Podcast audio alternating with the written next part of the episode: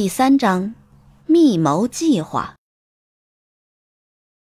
第二天，小兰被胡琴的拉弦声叫醒，她发现张妈早已经出去了。她自己穿好了衣服，走出房门。昨天的那群小孩已经在练功了，他们一个接一个的在翻跟斗，旁边有一个男人端着茶碗，正在看着他们。你过来吧。小兰顺着声音望去，是沈兰君。他招手示意小兰过来，小兰怯怯的跟着他走进了上房门。于是坐在正堂右边的椅子上抽水烟。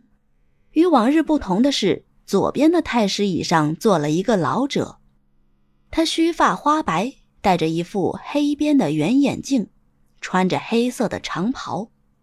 跟他们村的吕二爷有点像，不过他好像比吕二爷更干净，没有常年打瞌睡时挂在长须上的盐水和鼻涕，也没有粘在衣服上的菜汤污渍。人带到了，金先生，还不快给金老先生见礼？沈兰君用手捅着小兰，小兰却害怕的向后直退。于是放下手里的香，把水烟壶重重的放在桌子上。小家子气，没见过世面。沈兰君上前赔情：“，这山门小户的没见过世面，还望金爷不要见怪。”金爷清了清嗓子，吐掉了淤积在嗓子里的老痰。无妨，上前来，让老朽看看面容。看小兰迟迟未动，沈兰君硬把她推到金爷的身边。金爷拿出放大镜照了照，捋了捋胡须，点了点头。嗯，眉清目秀，颇有灵性。贺喜于老板。又得以良才，于是也颇为自豪的抿了抿嘴。沈兰君说道：“还烦请老先生给赐个名讳。”金爷哦了一声，就眉头紧锁，陷入沉思。这雪中寒梅雾里花，看时容易画时难。作艺者当有这雪里梅花之暗香醇香，其妙处只可意会，不可言传。此为艺之最高境界，当以雪梅二字最妙。于老板意下如何？哎呦，好好。先生果然不同凡响，雪梅这个名字一定能一炮走红。于是拍手赞道：“这一笑，那一嘴的黄牙就更显突出。”沈兰君催着小兰：“听见没有？以后你就有名字了，你叫雪梅，还不快谢谢老先生？”我本来就有名字。我叫小兰，不叫什么雪梅。小兰扭过头就出了房门。于是，在后面气急的骂道：“嘿，我看你是不想活了！站住！你给我站住！”金叶指着小兰说道：“倒颇具几分烈性。”于是不以为然的摇了摇头：“哎，什么呀？”一点规矩都不懂，好歹不识，香臭不分。蓝君，你把他给我弄进来，我非好好教训教训他不可。沈兰君看了看金爷，向于氏说道：“您犯不着跟小孩子置气，他刚来，难免有些认生。再说，金爷还在这儿呢。”小兰出了门。站在门口看那些小男孩练功，他们一个接一个的在练习前滚翻。猛然间，他看到人群中有人在看他，是顺子。小兰向他笑笑，顺子也笑了。正是因为此，顺子出错了，他没有翻过去。这时，那个男人迅速走到他跟前，一把揪住他的脖领子，一下子重重的摔在了地上。干什么呢？练功不长点心？你知道该怎么办？等顺子起来时，小兰看到他的嘴里流出了殷红的鲜血。只见他慢慢站起身来，擦了擦口中的血，把裤子退到膝盖以下，趴在师傅的凳子上。那个男人拿着一根很长的藤条，照着他的屁股一下一下重重的打。每打一下，小兰就抽搐一下。她被这突如其来的一切吓哭了。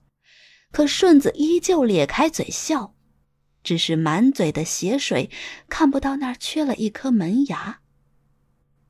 小兰惊吓的跑回了铺房，她坐在炕上，久久不能回过神来。她觉得这里实在是太可怕了，她怕那个老妖婆，怕那个打顺子的男人，怕这里的一切。他想要回家，他想娘，他一刻也不想在这待下去了。他要逃跑。小兰站在院子里头，打量着这座两进的宅子。进了正门，先是一个照壁，旁边是老六住的门房。进了垂花门，则是于氏居住的正房和东西两间厢房。狭长的院子上面，屋顶连成一片。因为孩子们要练功，所以院中仅栽种了一棵海棠。小兰看着这样密布的格局，她自知是很难脱身的。况且于氏又住在前院，所以她必须从后院逃跑。穿过前后院的园门，就到了后院。后院自然就没有前院那样的讲究细致，也就剩下一间间的铺房，鳞次栉比。整整排满了三面墙，而西墙则是张妈的厨房和一间柴房，还有一个高过墙的麦垛和一棵大榕树。小兰看着这滴水不漏的房舍，有些垂头丧气。她不甘心的想到：难道自己就真的要待在这里，出不去了吗？他慢吞吞的走到张妈的厨房前。这时，榕树下的一条大黄狗冲他吠了起来。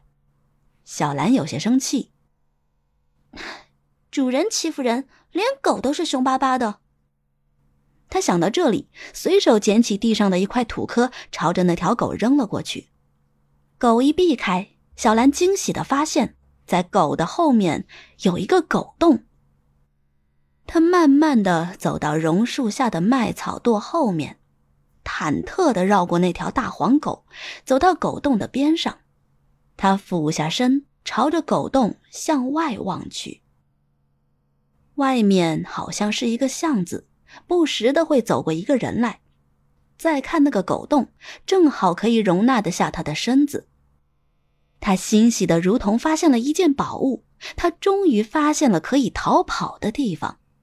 可是那条大黄狗却一直朝他狂叫个不停。这狗怎么老冲那边叫啊？小兰听到有人说话，她急忙跑了出去，迎面碰到了沈兰君。你跑到那边干什么去了？小兰被他问的有点慌张，仓皇的答道：“我我我进去看看狗。”沈兰君伸头望了望，那儿也确实没什么怪异，他指着小兰警告道。以后别瞎跑啊！转身朝着厨房喊道：“张妈，张妈！”张妈举着沾满水的手，急忙跑了出来。